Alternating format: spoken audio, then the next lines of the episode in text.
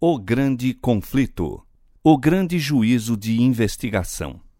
Eu continuei olhando, diz o profeta Daniel, até que foram postos uns tronos e um ancião de dias se assentou. O seu vestido era branco como a neve e o cabelo de sua cabeça como a limpa lã.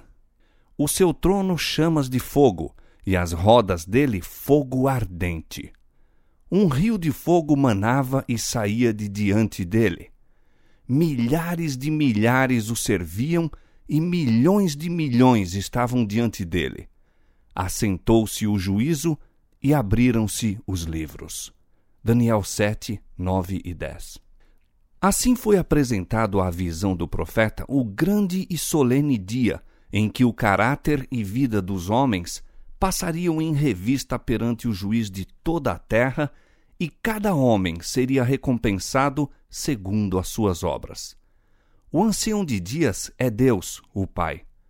Diz o salmista: Antes que os montes nascessem, ou que tu formasses a terra e o mundo, sim, de eternidade a eternidade, tu és Deus. Salmo 90, verso 2.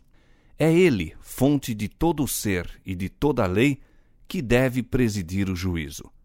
E santos anjos, como ministros e testemunhas, em número de milhares de milhares e milhões de milhões, assistem a esse grande tribunal. E eis que vinha nas nuvens do céu um como o filho do homem, e dirigiu-se ao ancião de dias, e o fizeram chegar até ele. E foi-lhe dado o domínio e a honra e o reino para que todos os povos, nações e línguas o servissem. O seu domínio é um domínio eterno, que não passará. Daniel capítulo 7, versos 13 e 14. A vinda de Cristo aqui descrita não é a segunda vinda à terra. Ele vem ao ancião de dias no céu para receber o domínio, a honra e o reino, os quais lhe serão dados ao final da sua obra de mediador. É esta vinda, e não o seu segundo advento à terra, que foi predita na profecia como devendo ocorrer ao terminarem os 2300 dias em 1844. Assistido por anjos celestiais, nosso grande sumo sacerdote entra no lugar santíssimo e ali comparece à presença de Deus a fim de se entregar aos últimos atos de seu ministério em prol do homem, a saber, realizar a obra do juízo de investigação e fazer expiação por todos os que verificarem com direito aos benefícios da mesma. No cerimonial típico, somente os que tinham vindo perante Deus com confissão e arrependimento e cujos pecados, por meio do sangue da oferta para o pecado, eram transferidos para o santuário, é que tinham parte na cerimônia do dia da expiação.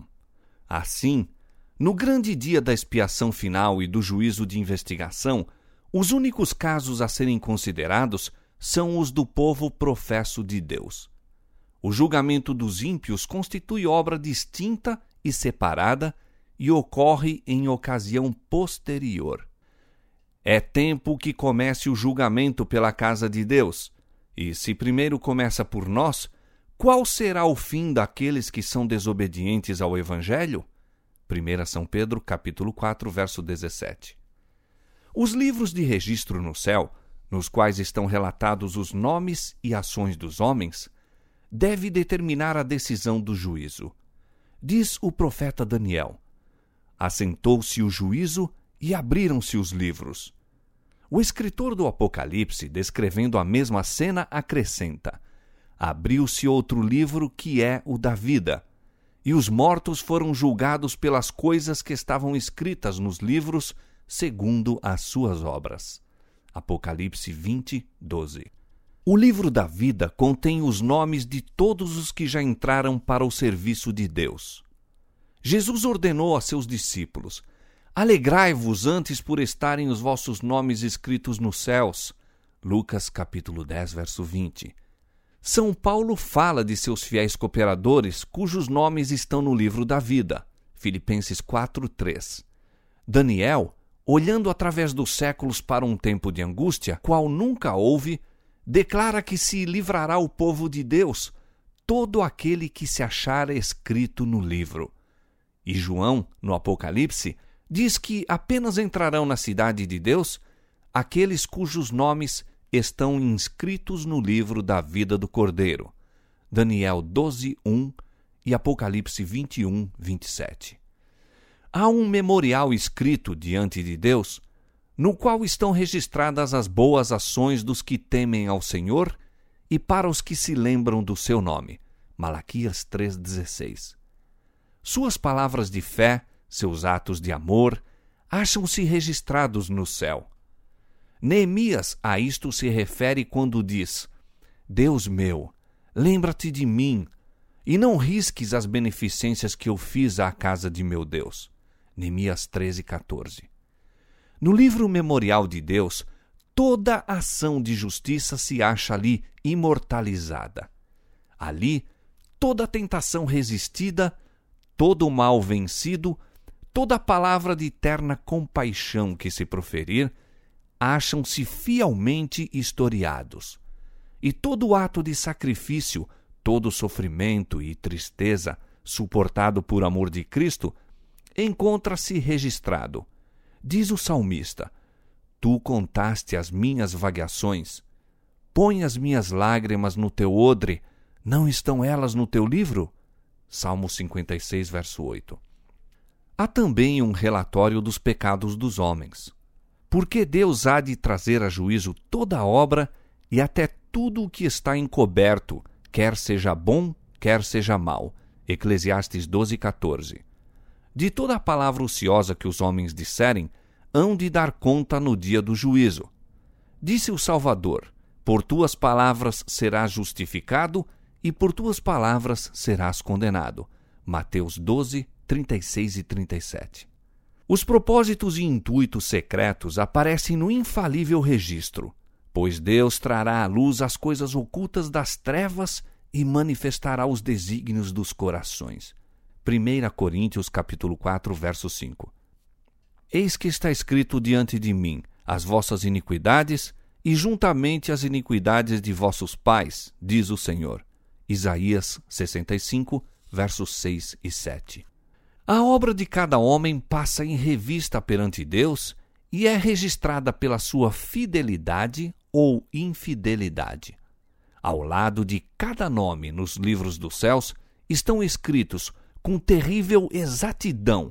Toda má palavra, todo ato egoísta, todo dever não cumprido e todo pecado secreto, juntamente com toda artificiosa hipocrisia. Advertências ou admoestações enviadas pelo céu e que foram negligenciadas, momentos desperdiçados, oportunidades não aproveitadas, influência exercida para o bem ou para o mal, juntamente com seus resultados de vasto alcance, tudo é historiado pelo anjo relator. A lei de Deus é a norma pela qual o caráter e vida dos homens serão aferidos no juízo.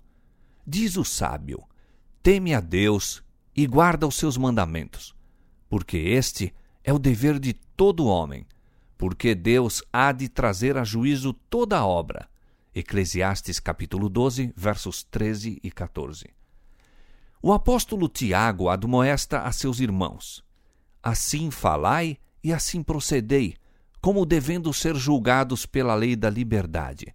Tiago 2, 12. Os que no juízo forem havidos por dignos terão parte na ressurreição dos justos. Disse Jesus: Os que forem havidos por dignos de alcançar o mundo vindouro e a ressurreição dos mortos são iguais aos anjos e são filhos de Deus, sendo filhos da ressurreição. Lucas capítulo 20, versos 35 e 36. E novamente ele declara que os que fizeram o bem sairão para a ressurreição da vida. João capítulo 5, verso 29. Os justos mortos não ressuscitarão senão depois do juízo, no qual são havidos por dignos da ressurreição da vida. Consequentemente, não estarão presentes em pessoa no tribunal em que seus registros são examinados e decidido seu caso. Jesus aparecerá como seu advogado a fim de pleitear em favor deles perante Deus.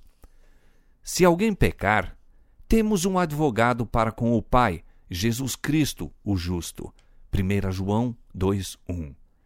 Porque Cristo não entrou num santuário feito por mãos, figura do verdadeiro, porém no mesmo céu, para agora comparecer por nós perante a face de Deus. Portanto, pode também salvar perfeitamente os que por ele se achegam a Deus, vivendo sempre para interceder por eles. Hebreus 9, 24 e 7, 25. Ao abrirem-se os livros de registro no juízo, é passada em revista perante Deus a vida de todos os que creram em Jesus.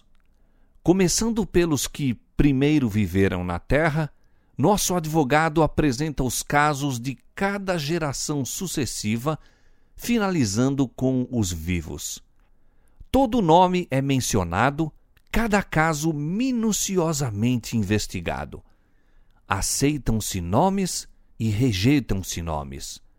Quando alguém tem pecados que permaneçam nos livros de registro, para os quais não houve arrependimento nem perdão, seu nome será omitido do livro da vida e o relato de suas boas ações apagado do livro memorial de Deus. O Senhor declarou a Moisés: Aquele que pecar contra mim, a este riscarei eu do meu livro. Êxodo 32, 33. E diz o profeta Ezequiel: Desviando-se o justo da sua justiça e cometendo a iniquidade, de todas as suas justiças que tiver feito, não se fará memória. Ezequiel 18, 24. Todos os que verdadeiramente se tenham arrependido do pecado e que pela fé hajam reclamado o sangue de Cristo como seu sacrifício expiatório, tiveram o perdão aposto ao seu nome nos livros do céu, tornando-se eles participantes da justiça de Cristo e verificando-se estar o seu caráter em harmonia com a lei de Deus, seus pecados serão riscados e eles próprios havidos por dignos da vida eterna. O Senhor declara pelo profeta Isaías: Eu, eu mesmo, Sou o que apago as tuas transgressões por amor de mim, e dos teus pecados me não lembro. Isaías 43, 25. Disse Jesus: O que vencer será vestido de vestes brancas, e de maneira nenhuma riscarei o seu nome do livro da vida. E confessarei o seu nome diante de meu Pai e diante de meus anjos. Qualquer que me confessar diante dos homens, eu o confessarei diante de meu Pai que está nos céus. Mas qualquer que me negar diante dos homens, eu o negarei também diante de meu Pai que está nos céus. Apocalipse 3, 5 e Mateus 10, 32 e 33. O mais profundo interesse manifestado entre os homens nas decisões dos tribunais terrestres não representa senão palidamente o interesse demonstrado nas cortes celestiais quando os homens incertos nos livros da vida aparecem perante o juiz de toda a terra. O intercessor divino apresenta a petição para que sejam perdoadas as transgressões de todos os que venceram pela fé em seu sangue, a fim de que sejam restabelecidos em seu lar edênico e coroados com ele como coherdeiros do primeiro domínio. Miqueias 4:8 Satanás, em seus esforços para enganar e tentar a nossa raça, pensara frustrar o plano divino na criação do homem. Mas Cristo pede agora que este plano seja levado a efeito, como se o homem nunca houvesse caído. Pede para seu povo não somente perdão e justificação amplos e completos, mas participação em sua glória e assento sobre o seu trono. Enquanto Jesus faz a defesa dos súditos de sua graça, Satanás acusa-os diante de Deus como transgressores. O grande enganador procurou levá-los ao ceticismo, fazendo-os perder a confiança em Deus, separar-se de seu amor e violar sua lei. Agora, aponta para o relatório de sua vida, para os defeitos de caráter e dessemelhança com Cristo que desonram a seu Redentor, para todos os pecados que ele os tentou a cometer, e por causa disto os reclama como súditos seus. Jesus não lhes justifica os pecados, mas apresenta o seu arrependimento e fé, e reclamando o perdão para eles, ergue as mãos feridas perante o Pai e os santos anjos, dizendo: Conheço-os pelo nome, gravei-os na palma de minhas mãos. Os sacrifícios para Deus são o espírito quebrantado. A um coração quebrantado e contrito não desprezarás, ó Deus. Salmo 51, 17. E ao acusador de seu povo, declara: O Senhor te repreende, ó Satanás. Sim, o Senhor que escolheu Jerusalém te repreende. Não é este um tição tirado do fogo? Zacarias 3:2. Cristo vestirá seus fiéis com sua própria justiça para que os possa apresentar a seu Pai como igreja gloriosa, sem mancha, nem ruga, nem coisa semelhante. Efésios 5:27. Seus nomes permanecem registrados no livro da vida e está escrito com relação a eles: Comigo andarão de branco, porquanto são dignos disso. Apocalipse 3, 4.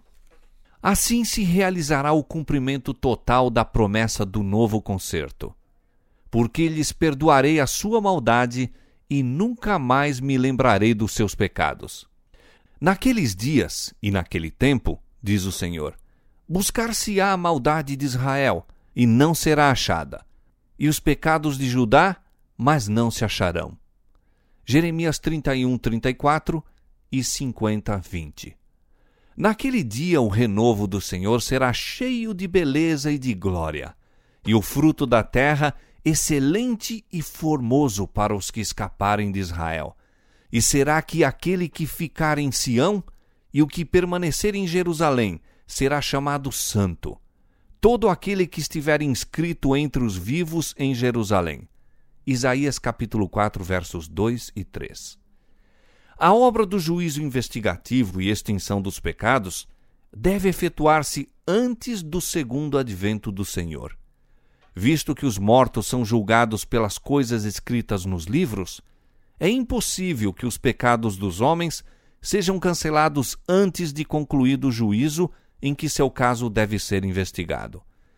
Mas o apóstolo Pedro declara expressamente que os pecados dos crentes serão apagados quando vierem os tempos do refrigério pela presença do Senhor e ele enviar a Jesus Cristo.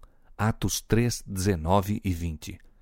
Quando se encerrar o juízo de investigação, Cristo virá e seu galardão estará com ele para dar a cada um segundo for a sua obra. No culto típico, o sumo sacerdote, havendo feito expiação por Israel, saía e abençoava a congregação. Assim, Cristo, no final de sua obra de mediador, aparecerá sem pecado para salvação, Hebreus 9, 28, a fim de abençoar com a vida eterna seu povo que o espera. Como o sacerdote, ao remover do santuário os pecados, confessava-os sobre a cabeça do bode emissário, Semelhantemente, Cristo porá todos esses pecados sobre Satanás, o originador e instigador do pecado. O bode emissário, levando os pecados de Israel, era enviado à terra solitária. Levítico 16, 22. De igual modo, Satanás, levando a culpa de todos os pecados que induziu o povo de Deus a cometer, estará durante mil anos circunscrito à terra, que então se achará desolada, sem moradores, e ele sofrerá finalmente a pena completa do pecado nos fogos que destruirão todos os ímpios.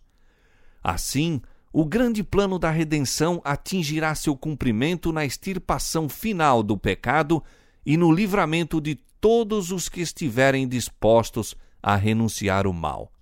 No tempo indicado para o juízo, o final dos 2.300 dias em 1844, iniciou-se a obra de investigação e apagamento dos pecados. Todos os que já professaram o nome de Cristo serão submetidos àquele prescrutador escrutínio. Tanto os vivos como os mortos devem ser julgados pelas coisas escritas nos livros segundo as suas obras.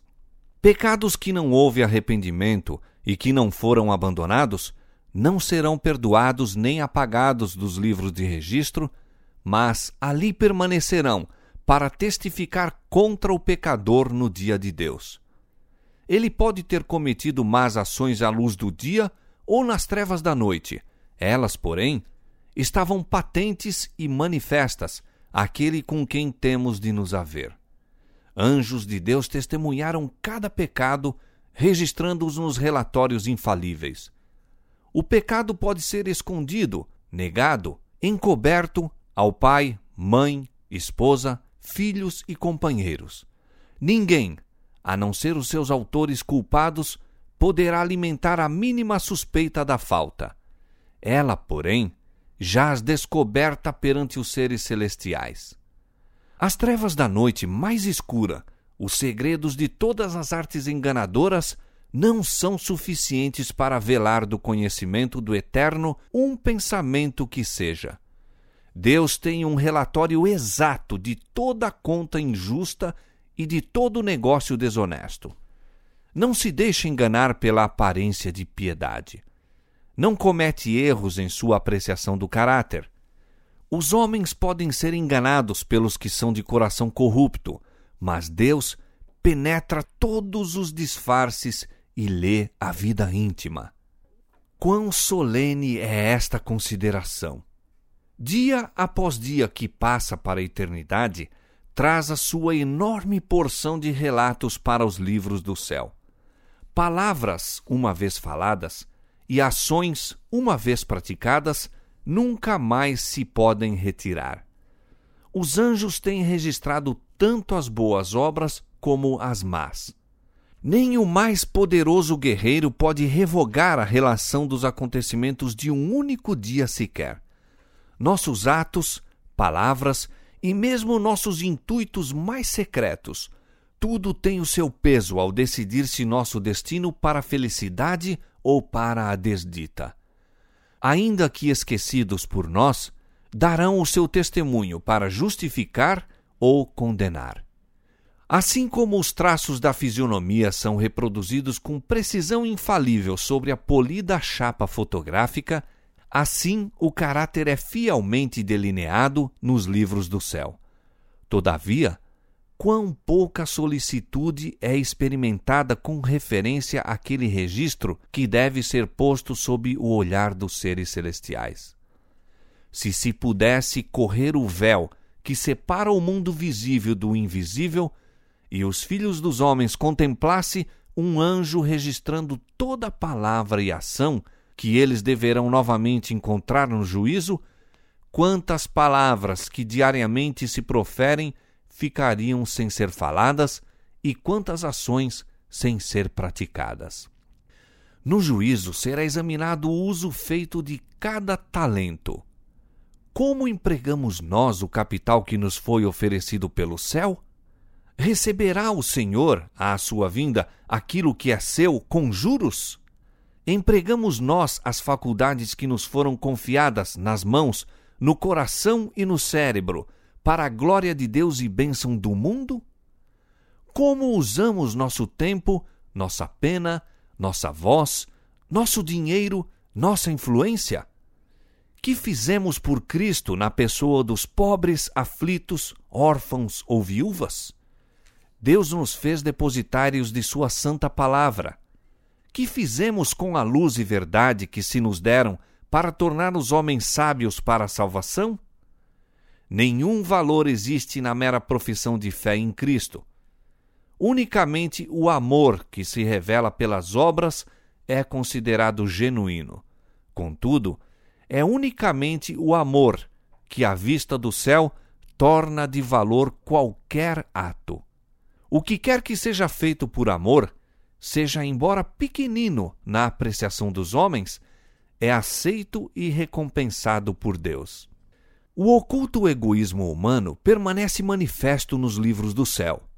Existe o relato de deveres não cumpridos para com os semelhantes, do esquecimento dos preceitos do Salvador.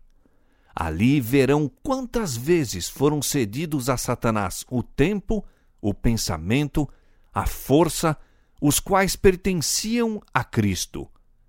Triste é o relato que os anjos levam para o céu. Seres inteligentes, seguidores professos de Cristo, estão absortos na aquisição de posses mundanas ou do gozo de prazeres terrenos. Dinheiro, tempo e força são sacrificados na ostentação e condescendência próprias. Poucos, porém, são os momentos dedicados à prece, ao exame das Escrituras, à humilhação da alma e confissão do pecado. Satanás concebe inumeráveis planos para nos ocupar a mente, para que ela se não detenha no próprio trabalho, como deveremos estar mais bem familiarizados. O arque-enganador odeia as grandes verdades que apresentam um sacrifício expiatório e um todo-poderoso mediador. Sabe que para ele tudo depende de desviar a mente de Jesus e de sua verdade. Os que desejam participar dos benefícios da mediação do Salvador não devem permitir que coisa alguma interfira com seu dever de aperfeiçoar a santidade no temor de Deus. As preciosas horas, em vez de serem entregues ao prazer, à ostentação ou ambição de ganho, devem ser dedicadas ao estudo da palavra da verdade com fervor e oração. O assunto do santuário e do juízo de investigação deve ser claramente compreendido pelo povo de Deus. Todos necessitam para si mesmos de conhecimento sobre a posição e obra de seu grande sumo sacerdote. Aliás, ser-lhes-á impossível exercerem a fé que é essencial neste tempo ou ocupar a posição que Deus lhes deseja confiar. Cada indivíduo tem uma alma a salvar ou perder. Cada qual tem um caso pendente no tribunal de Deus. Cada um há de defrontar face a face o grande juiz. Quão importante é, pois, que todos contemplem muitas vezes a cena solene em que o juiz se assentará e os livros se abrirão, e em que, juntamente com Daniel, cada pessoa deve estar na sua sorte no fim dos dias. Todos os que receberam luz sobre estes assuntos devem dar testemunho das grandes verdades que Deus lhes confiou. O santuário no céu é o próprio centro da obra de Cristo em favor dos homens. Diz respeito a toda alma que vive sobre a terra. Patenteia-nos o plano da redenção, transportando-nos mesmo até ao final do tempo e revelando o desfecho triunfante da controvérsia entre a justiça e o pecado. É da máxima importância que todos investiguem acuradamente estes assuntos e possam dar resposta a qualquer que lhes peça a razão da esperança que neles há. A intercessão de Cristo no santuário celestial em prol do homem é tão essencial ao plano da salvação como foi sua morte sobre a cruz. Pela sua morte iniciou essa obra para cuja terminação ascendeu ao céu depois de ressurgir. Pela fé devemos penetrar até o interior do véu, onde nosso precursor entrou por nós. Hebreus 6:20. Ali se reflete a luz da cruz do Calvário. Ali podemos obter intuição mais clara dos mistérios da redenção. A salvação do homem se efetua a preço infinito para o céu. O sacrifício feito é igual aos mais amplos requisitos da violada lei de Deus. Jesus abriu o caminho para o trono do Pai e, por meio de sua mediação, pode ser apresentado a Deus o desejo sincero de todos os que a ele se chegam pela fé. O que encobre as suas transgressões nunca prosperará, mas o que as confessa e deixa alcançará misericórdia. Provérbios 28, 13. Se os que escondem e desculpam suas faltas pudessem ver como Satanás exulta sobre eles, como escarnece de Cristo e dos santos anjos pelo procedimento deles, apressar-se-iam a confessar seus pecados e deixá-los. Por meio dos defeitos do caráter, Satanás trabalha para obter o domínio da mente toda e sabe que, se esses defeitos forem acariciados, será bem-sucedido. Portanto, está constantemente procurando enganar os seguidores de Cristo com seu fatal sofisma de que lhes é impossível vencer. Mas Jesus apresenta em seu favor suas mãos feridas, seu corpo moído, e declara a todos os que desejam segui-lo: A minha graça te basta. 2 Coríntios 12, 9. Tomai sobre vós o meu jugo, e aprendei de mim, que sou manso e humilde de coração, e encontrareis descanso para as vossas almas, porque o meu jugo é suave e o meu fardo é leve. Mateus 11, 29 e 30. Ninguém, pois, considere incuráveis os seus defeitos. Deus dará fé e graça para vencê-los. Vivemos hoje no grande dia da expiação. No cerimonial típico, enquanto o sumo sacerdote fazia expiação por Israel, exigia-se de todos que afligissem a alma pelo arrependimento do pecado e pela humilhação perante o Senhor, para que não acontecesse serem extirpados dentre o povo.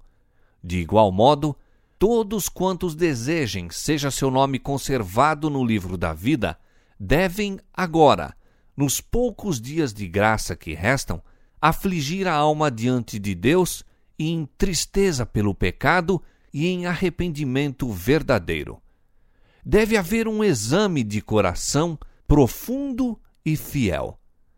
O espírito leviano e frívolo alimentado por tantos cristãos professos, deve ser deixado. Há uma luta intensa diante de todos os que desejam subjugar as más tendências que porfiam pelo predomínio. A obra de preparação é uma obra individual. Não somos salvos em grupos. A pureza e devoção de um não suprirá a falta dessas qualidades em outro. Embora todas as nações devam passar em juízo perante Deus, examinará ele o caso de cada indivíduo com um escrutínio tão íntimo e penetrante como se não houvesse outro ser na terra. Cada um deve ser provado e achado sem mancha ou ruga ou coisa semelhante. Solenes são as cenas ligadas à obra final da expiação. Momentosos os interesses nela envolvidos. O juízo ora se realiza no santuário celestial. Há muitos anos, esta obra está em andamento. Breve, ninguém sabe quão breve, passará ela aos casos dos vivos. Na augusta presença de Deus, nossa vida deve passar por exame. Atualmente, mais do que em qualquer outro tempo, importa a toda a alma atender à admoestação do Salvador. Vigiai e orai, porque não sabeis quando chegará o tempo. Marcos 13, 33. Se não vigiares, virei a ti como um ladrão, e não saberás a que hora sobre ti virei. Apocalipse 3, 3. Quando se encerrar a obra do juízo de investigação, o destino de todos será decidido ou para a vida ou para a morte. O tempo da graça finaliza pouco antes do aparecimento do Senhor nas nuvens do céu. Cristo, no Apocalipse, prevendo aquele tempo, declara: Quem é injusto, faça injustiça ainda. Quem está sujo, suje-se ainda. E quem é justo, faça justiça ainda. E quem é santo, seja santificado ainda. E eis que cedo venho, e o meu galardão está comigo para dar a cada um segundo a sua obra. Apocalipse 22, 11 e 12.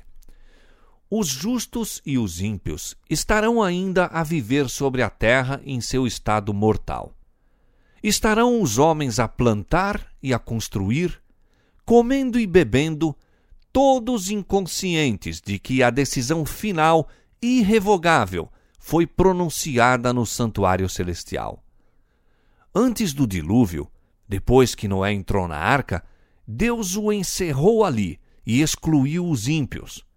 Mas, durante sete dias, o povo, não sabendo que seu destino se achava determinado, continuou em sua vida de descuido e de amor aos prazeres, zombando das advertências sobre o juízo iminente.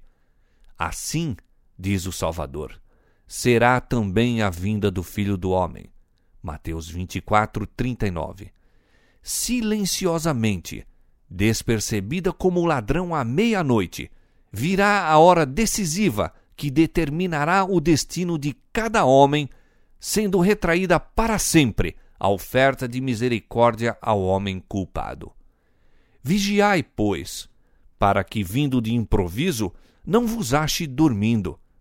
Marcos 13, 35 e 36.